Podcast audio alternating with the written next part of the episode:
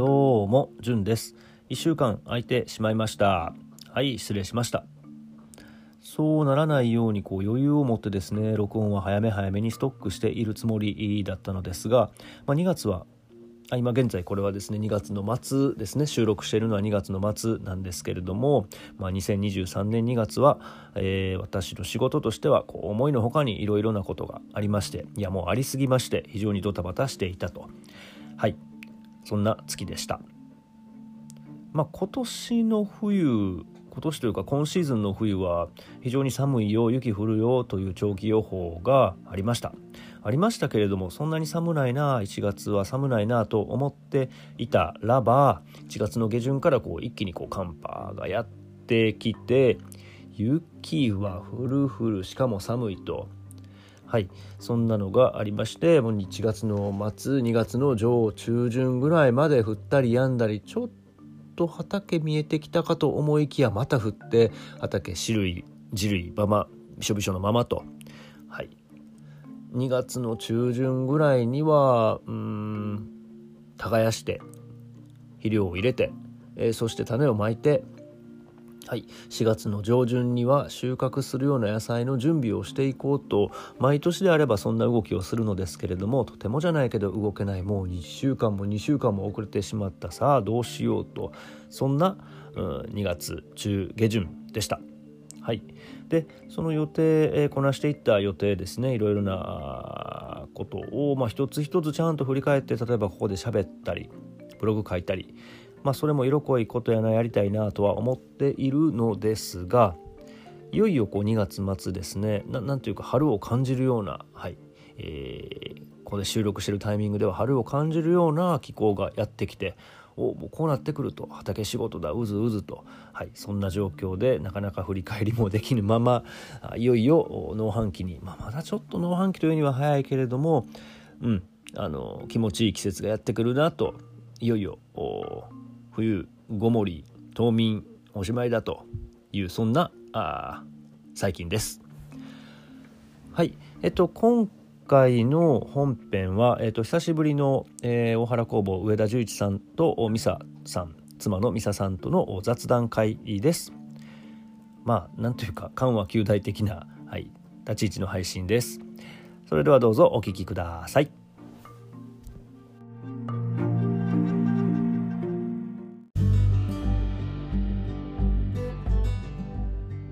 今日はまた上田さんに来ていただいていろいろお話を聞いていきたいなと思っておりますけれども、その前にちょっと僕の悩みを。悩みまず悩みからいきましょう。悩みから。はい。悩みかあのめっちゃ悩んでることが一つあって。悩み超越してされてそうですけど。いやいやいや。最近よくあのコロナの関係でただ大学の教室に入る時とか、はい。劇場に入る時とか検温をしなければなあはい。しかもそれ機械がやってくれる、でパーンと前に行けば36.5ポンポンポンポン。体温は正常ですとかこう言ってくれるの、はい。俺それを聞くと常に心暗くなっなんでてですか？ということです体温は正常ですと。太陽が頭悪いかもしれませんよと。頭で測りますからね。そうでしょ？は常にあ入り口を通るときになんか暗くなって中まで入って頭悪いんやろか。いわってあえて言うんか。お酒飲みすぎなんやろうか 肝臓悪いですよと。肝臓まで調べたんか。とずっとそれをこう聞いずーってと本当に。憂鬱何とかして。絶対通ってしまうとどこに行ってもなんか暗い気分になってずっと過ごさない。と。悩みが。でもこれね考えてみるとこの悩みは永遠に続きそうで。ど 永遠に続きそう。日本語やこの和が問題なんですよ体温は正常です。うん。はい。本当やったら英語やったら Your temperature なんていうのか知らんけど is good とかね。和が入らないんですよ。うん。体温はい。is 正常と。はい。うん。人間はあの日本語のは体温は正常です。これ輪抜かしたらおかしいんですよ。うん。体温正常とか。あほんならもう直立するのでそのままじーっと立ってんなんような感じになって。だから日本語の欠点はね助手女子。あの感情が入るんでね。はい。はい。助詞というか助手というかは、はい。あのが入る「わ」とか「て」とか「太陽」「も」とか。うんうんうん。英語の場合はストレートに「何々 is 何々」はい。いやいやでも逆にですよ。はい体温は正常やけど頭ほんまにおかしい人もやっぱり中にはいるかもしれへんわけでね、いやそこの区分けがね日本語はあの非常に詳細やという見方もできるわけですよね。詳細やけどもあい曖昧になってしまう これなんとか解決できるんかな。うん気にしないに越したことはないですね。そこまで考えそうすぎない気ように。にしないと言いながら入っていくのもなんか辛い感じがするやん。もう機械にあのあれじゃないですか？あのだから機械直してくれたいわけや。体温も正常です。もう他どこ測ってんだ通るだけでしたらなんか頭の脳波の状態も測ってしまって体温も正常ですと。でそれが言わない。もうだから行間を読み取る力をこっちがこうねあの鍛えると。あ俺体温も正常やな。頭もやね。みたいなこうこっちが読み取る。通るだけで一旦僕の何を測ってしまった？知能指数とかも全部は測ってしまって それだからあの前通るの怖いね。悩みなわけですねそれ今のところ怖いだけじゃなくてなんか暗い気持ちに。いやもう大した悩みじゃなくてよかいったよ。やいやいやいやいやめっちゃ大きな悩み。いつも暗くなって大学入ったり図書館入ったり音楽会劇場に入ったりしてるの。今どこ行ってもねうん。言われますからね。チェックはされますからね。どうしたらいいの？気にしない方がいいですね。いやその気にしないでもいいですよっていうのが あのまあまあ女性的な考え方で。もしくは俺が女房にそれを言ったら「あんた何考えてるの？しょうもない」それでその後で終わり女性はそうなんか割り切ってくれるんだけども僕の親しい友達は一生懸命考えてくれる。な温度を言った体温は36.5ですと。それが一まあ的なね。和そうですね。和がダメなんですそう和がダメダメ。でもこれこれ考えていくとやっぱりその日本語の欠点みたいなもの。うん。あどうしてもあの感情が入ってしまう。ー そうか。ええいやいや俺なんかあのむしろその感情を上手に表現する本当に事細かに表現する見事な文法やなって思いますけどねでもねやっぱ英語の方が1たす1は2みたいな割合すはっきりした表現ができる。人それぞれですね。1たす1は2かもしれないよとかなんかそういう余分な表現は加わらない。いや面白い。あのなんかあの海外の方とねやっぱり日本の人ってそのなんていうのかなあの例えばこう今3人で喋ってますけど、うんここで上田さんがこういう悩みを抱いていることに対して、うん。日本の人っていうのはその悩みに共感しやすいんやってな。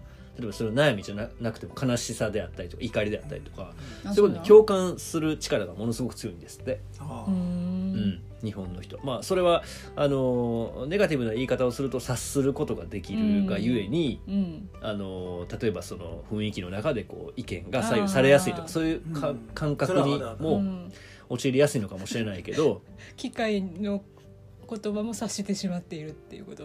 まあ、上田さんが、うん。まあ、それもあるかもしれないけど。機械うんそう機械の気持ちじゃなくて機械が言ってるあの機械的なところにどうしようもないもどかしさを感じる。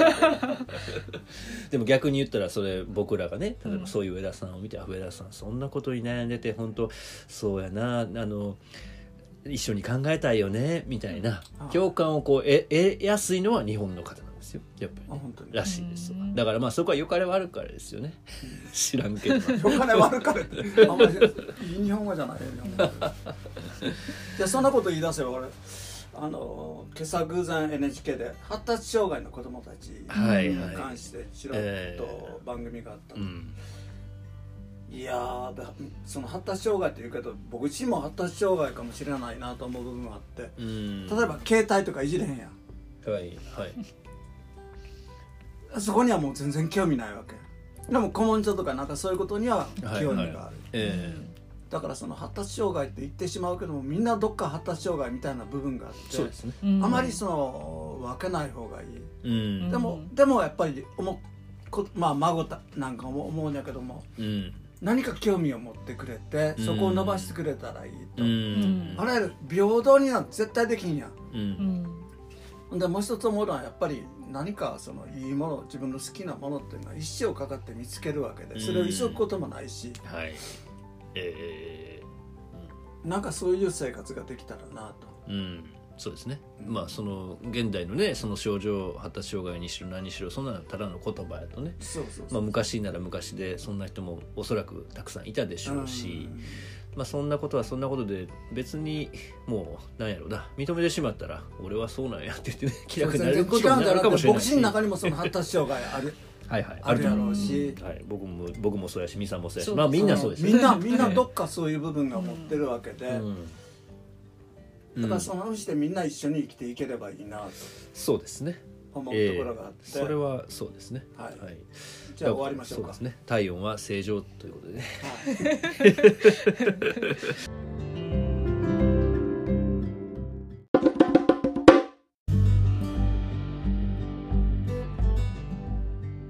あの実はあの、はい。ある人が東連生の話したら「いやよくわかんないな怖い歌みたいですね」ってでじゃあ僕この次この番組がある時に話してあげるわ説明してあげるわ言ったんでぜひ全然関係ないけども、はい。ちょっと聞いて。みたい東連生の話を。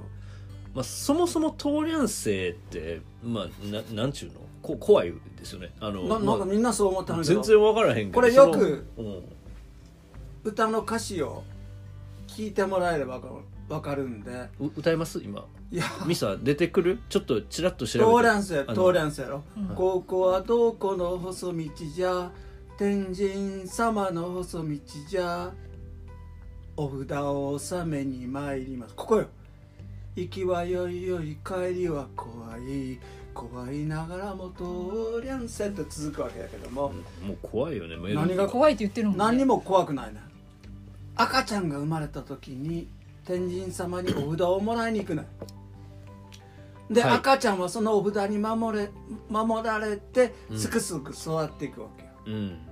この子の7つのお祝いに7つになったらうん。そのお札を天神様に返しに行くわけよ。だから帰る時はお札がない。うん。うん。この世の中の、まあ、いろんなことにさらされるわけよ7つまではお札で守られているあー。だから行きはよいよい帰りはなんか不幸に恵まれあの不幸に関わるかもしれへんから怖い、うん。怖いながらも通りゃんせ通りゃん。そうそういう歌なんですよ。単なる怖いんじゃなくて、へー。7つまではお札でしっかり子供は守られていると。でも僕不思議なのはうん。この歌がうん横断歩道のバックグラウンドミュージックに流れているっていうのが信じられない。そういえばそうやな。通るからうん。渡るから通る単に通るから通りゃんせうん。通りゃんせはいはい。でもこれお札の歌やで。これ全国共通なの？通りゃん生が横断歩道の。今は割合横断歩道でピヨピヨ。バックグラウンドは流れてんねん。うん。で最近またその視聴覚障害者はいはいのために流さんといかんなという雰囲気がまた出てきてへー。ほんほんほんほんほんほんあのーままた変わるかもしれないけど俺最初そのこの歌が横断歩道で流れてるの不思議でしゃなかったよお札もらって向こう行ったらおお札納めて帰らんなのかなと。これまた悩みの一つやったね。悩みが。まあ国交省は別にそこまで深く読み込んでなかった通りゃん生のとこだけ。東連生の歌の意味ぐらい知っててほしいよね国交省もああいや確かにそう聞いたらね。あれですね。その7つまで大丈夫やっていうそのえっ、と赤子はどのタイミングでそのお札をもらうんですかね、生まれた時にお札をもらいに行ってそれでそう。7つになるまで守られて7つになったら返しに行かな、へえそういう歌と何も怖い歌じゃない。お楽しい歌なの。そうか。なんでじゃあそんな怖い印象を抱くのかな。単純にメロディーなのかな。いや単なんかその行きはよいよい帰りは怖いと。そこだけでみんな騙されてるわけ。うーん。それがけしからん。この子の7つのお祝いにお札を納めに参りますと、はいはいはっきり言ってるから。うーん。これはまあまずまず間違いない。信号機で言えばまだまだ話はあって。まだまだはい。信号機シリーズどうですか？あ信号機シリーズ。あの信号機男の人が歩いてるマークがあるやんな。うん。青の時、はいはいはい。僕あれがどうしてもあの右手と左手が違うんじゃないかえー、俺それ上田さんから聞いたんかな？何番上田さんになってて。から聞いた。右手右足両方そう出そう。じゃそうそうそうないかっていう。どう見てもそうで でもう一つ嫌なのは嫌なので不思議に思ってずっと困ってんのが赤になる前に青がチカチカチカチカチカチカ、うんうんあれがいくつチカチカするかと測ったことがあって言ってありましたはいはい最低は8つチカチカチカチカチカ8つチカチカする、はいで長い道になればそれが多くなっていくことが分かってきてだから俺時々し青になっても出ないことがあるんやけどそれ数えてるから。で道とその広さとそのチカチカの関係が正比例してるかどうか測ってるから時々ブンブーとかやられることがあるんだけども、右折する人はねそうそうそう。ね。なかなか面白い。その正比例してるかどうか。大きな道はもっとチカチカチカチカチカチカチカチカチ考えカチカたことなういなんでもそんな長さ違うとか本当あるんですか？あそうそうそうそう。京都やったらどこやろ？堀川五条ぐらいか。男はもうチカチカが長い。えー、何回ぐらいなんですか？最高は12回。まで数えたことがあるんだけどねで8から12の間。へえこれやりだすとね面白い。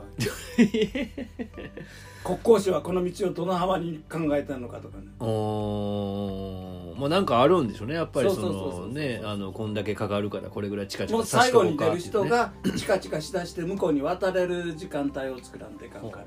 車に乗ってると忙しくって仕方がない。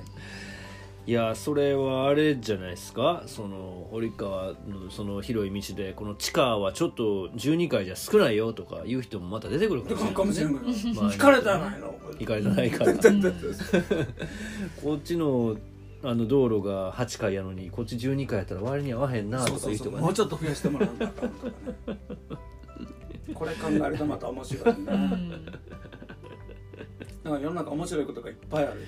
変なところに目が行く。気にならない。で僕さい最近の一番趣味はこう車運転しててあのナンバーカードがあるじゃないですか。はい。8の7857とか、ナンバーカードナンバープレプレートね。ナンバーあプレート。なナンバープレート？はいはい4つの文字が。はい。でその4つの文字をうまいこと足し算していって1から25ぐらいまでできるかどうか。でその4つの数字から順番に並べていくのよ。足したり引いたりして。はい。はい。はい。これやってるとね運転しててめっちゃ面白い。危なくないですか、でもバックバックあのナンバープレートは絶対みんなわけやからうん。近づくことはないそれが、あまあそうですね。うん。適当な距離で走らんといかんから、はいはい。もう先先方のね車の。そうそうそうあまあ確かにね。はい、このことが最近の僕の趣味やったんですけど趣味すごい。今日のその発達障害の子供の時うに、ん。その子供がなんで行き来しだしたかって言ったらそういう足し算で1から10までできるかどうか。うん。うん。だから僕一緒やなと思った同じことをしてた。同じことをしてあー。そこに興味を抱いた。うんうんう。んほんで算数とか好きになった。うんうんうんいやななんかそうですね。そういう発達障害の子ってまあ要はなんやろうな。あの学校教育の枠にの中では評価されないされないこ場合がある。とに興味がある、ね。でもそこからどんどんどんどん算数、数学っていうのに広がっていくわけよ、ううんんなんかそこをちゃんと拾えてねそう。あの評価できる、まあ、評価しなくてもいいけれども伸ばして伸ばしたりとかあうん。の興味を持ってそういうのすごいねって言ってくれる人たちがいるようなね。これからの教育っていうのは本当その単にスマホ見るだけじゃなくてうん。本当に身の回りからなんか面白いことを見つけ出していく、うん。そういうことができるかどうかうん。が僕はめっちゃ大事。いやそうですね。それはあのなんていうか必要にななってほしいなと思いますけどね、うん。うん。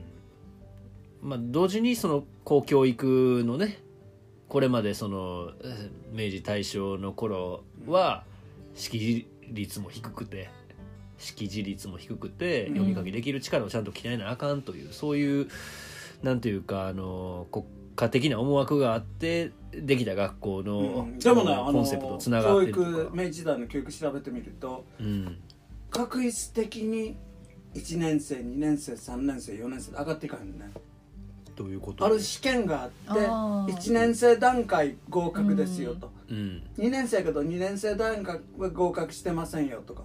うん。評価が違うねうーん2年生段階に受かった人とかなんかうん。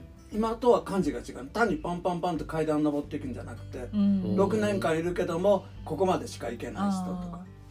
最まあその方近そういうのがいいような気もするけどな、うん。割とそうい最近はそういうの方向も注目されてるようなうん。話あのうん。ニュースとかは見たことあります。あのなんだろう頭が達成度というか。なんだ良すぎる良すぎる人っていうか飛び級みそう浮き浮きこぼれとかしてる人そうそう方とかのことも考えるはいはいはいとそのやっぱ飛び級とか。そうそううんうんうん。そうやな。う本当は学びたいのに学べへん状況がある人も中にはいるってことだもんな、ん。うん。やしやっぱグラデーションがあるからうん。そういう。退屈かもしれないねその子にとってうん。その授業っていうのはだ俺それすごいそういう話をする時にいつも思うんですけど昔の呉服屋とかって例えばお客さんを見て値段を決めるわけでしょ？うんうんどこの今でもいろんな海外のね地域とかね、うんこの人は金持ってそうやしちょっとまあぼったろかみたいな。この人はそんなにお金なさそうやし安い値段で行こうかっていうね。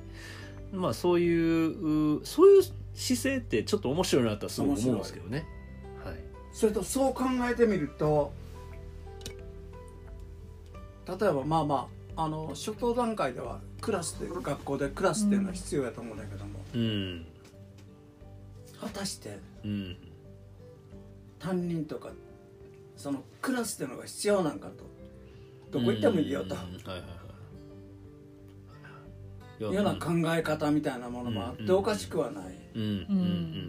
小学校の間はまあ1年生担任があってクラスがあって。でも中学になったらそれをばらけてしまうのも面白いな。うん。学びたい授業のところに立ててそうそうそうそうそうまあ大学的な感覚そうそうに近いような感覚うんが本当は大事なんかなそれはすごい思いますねやっぱりね学びのなんか動機がちゃんとねはっきり分かるところに行くっていうのがね一番いいし面白いところに行くうんまあ要するにそういうベースがちゃんともう今確立してきてるから、うん。そのプラスアルファのところはもちろん自由に選べるようなそうそうそうそうそうねあの制度があれば本当はいいんでしょうけどね、うん。なかなか制度がそういう価値観に追いついてないというかそうそうそう。まだそういうそことなんでしょうね。の教育制度っていうのはまああのやっぱり縛られてる部分が非常に多いなと。うん。なるほどな。非常にあの感じてるところがあって。はい。あれ？何をこれ何の話でしたっけ？えっと、とりあえずじゃあ、まあまあまあ言いたいことは、はい。一回これで切ろうか何人どうなっていくのか分からないいやいや面白いはい。面白い話ですね。うん。はい、じゃあ一旦この辺で。はい。はい、ありがとうございます